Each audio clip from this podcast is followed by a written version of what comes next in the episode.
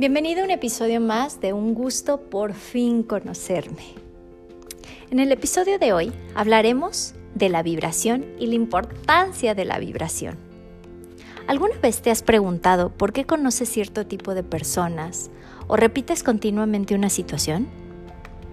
Esto es porque todo responde a una frecuencia vibratoria.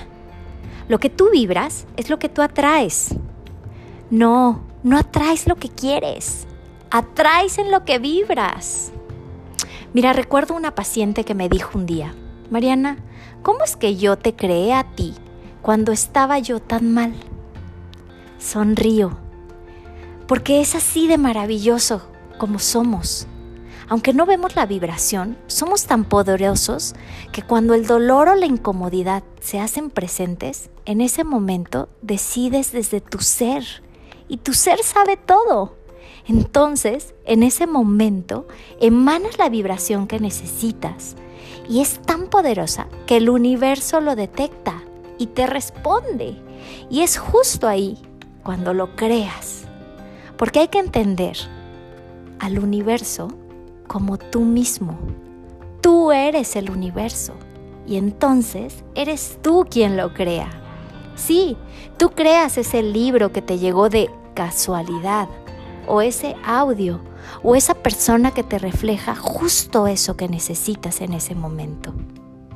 Para ejemplificarte esto, podría contarte muchísimas historias, pero me centraré en una de mi amiga Sandra.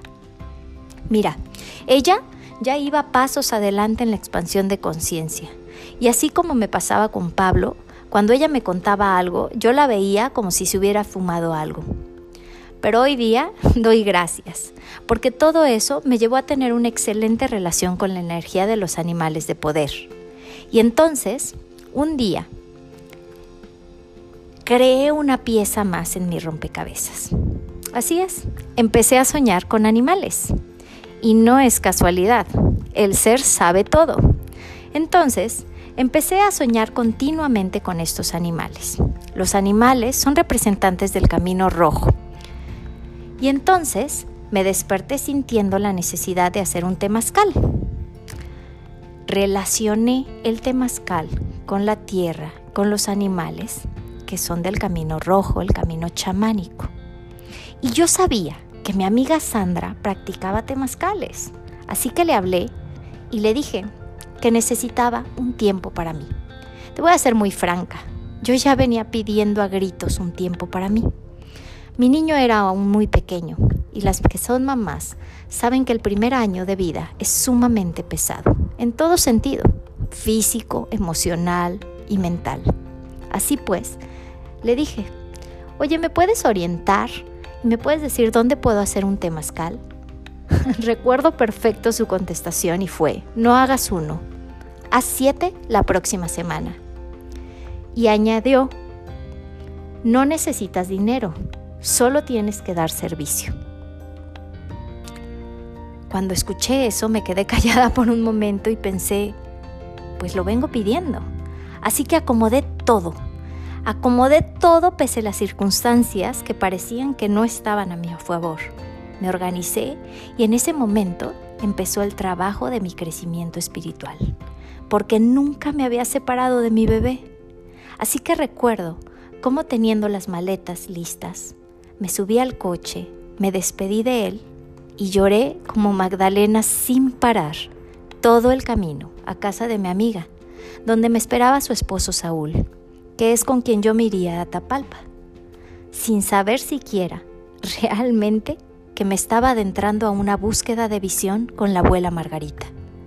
Para aquellos que no saben quién es, les recomiendo ampliamente buscarla. Es una abuela maravillosamente sabia. En fin, recuerdo llegar con los ojos hinchados. Por primera vez estaba experimentando el desapego hacia mi niño, que aunque desde que me embaracé yo me repetí que era prestado, fue sumamente complicado para mí en ese momento saber que era tiempo de dejarlo un rato.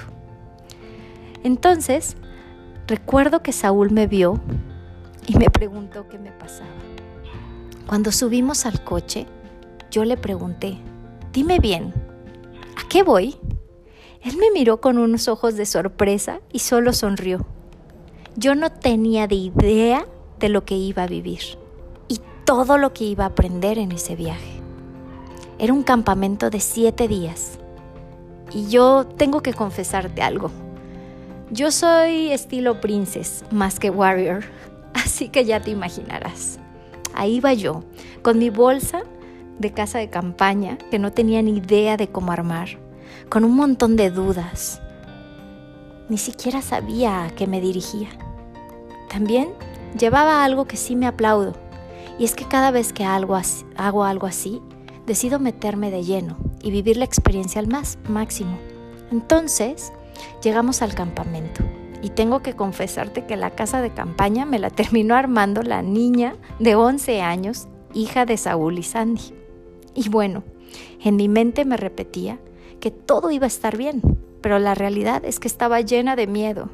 Y cuando te resistes a algo, tu vibración se baja y adivina que creas desde una vibración de miedo. Así pues, cuando Sandra me, me, recibió y me notificó que yo iba a dar servicio en la cocina, sentí que se me iba la sangre al suelo. Pensé que la cocina, yo odio la cocina. Pero dije, de acuerdo, con mi mejor sonrisa. Éramos solo tres personas para 50 personas en la cocina. Ese primer día al anochecer sentía literal que me iba a morir. Estaba muerta. Sumado a ello, intenté llamarle a mi niño y mi cel estaba sin saldo. Como te podrás imaginar, empecé literalmente a histerizarme. La cabeza y la garganta me empezaron a doler. Me estaba enfermando. Recuerdo, Sandy empezó a explicar que una vez que se prendiera el fuego, dado que había una ceremonia, ya nadie podía salir. Me acerqué con pánico en los ojos y le dije, Sandy, no voy a poder. Ella me miró con mucha calma y me dijo, es normal, tranquila, mañana decides. Pero yo en verdad me sentía fatal. Me acerqué al abuelo Héctor, el cual es un curandero, y después de hablar con él me fui a dormir. Moría de frío. Me dormí fatal, pero algo, algo sucedió esa noche. En la mañana me levanté y pensé, Mariana, venías pidiendo este momento para ti. Así que decidí. Y en ese momento solté. Y todo se empezó a clarificar. El dolor de cabeza y de garganta desaparecieron. Conseguí la forma de solucionar con determinación la comunicación con mi hijo. Me dispuse a servir sin resistirme y hacerlo con todo mi amor. Me acerqué a Sandy y le dije, me quedo. Y créeme, fue lo mejor que pude hacer, pues esa semana fue una semana clave. Ahí se desataron un montón de piezas maravillosas en mi rompecabezas que ya te iré contando. Pero por ahora, quédate y nota que nada es casualidad y tu vibración va atrayendo y va creando justo lo que necesitas para tu mayor bien. Así que por favor confía en ello y déjate fluir no te resistas. Recuerda, en lo que te enfocas se expande y si tú decides y te enfocas en la experiencia desde lo denso, vivirás densidad. Pero si te enfocas en lo sutil, entonces vivirás la sutileza. Porque sabes, todos los eventos son neutros. Eres tú, eres tú quien le da la interpretación.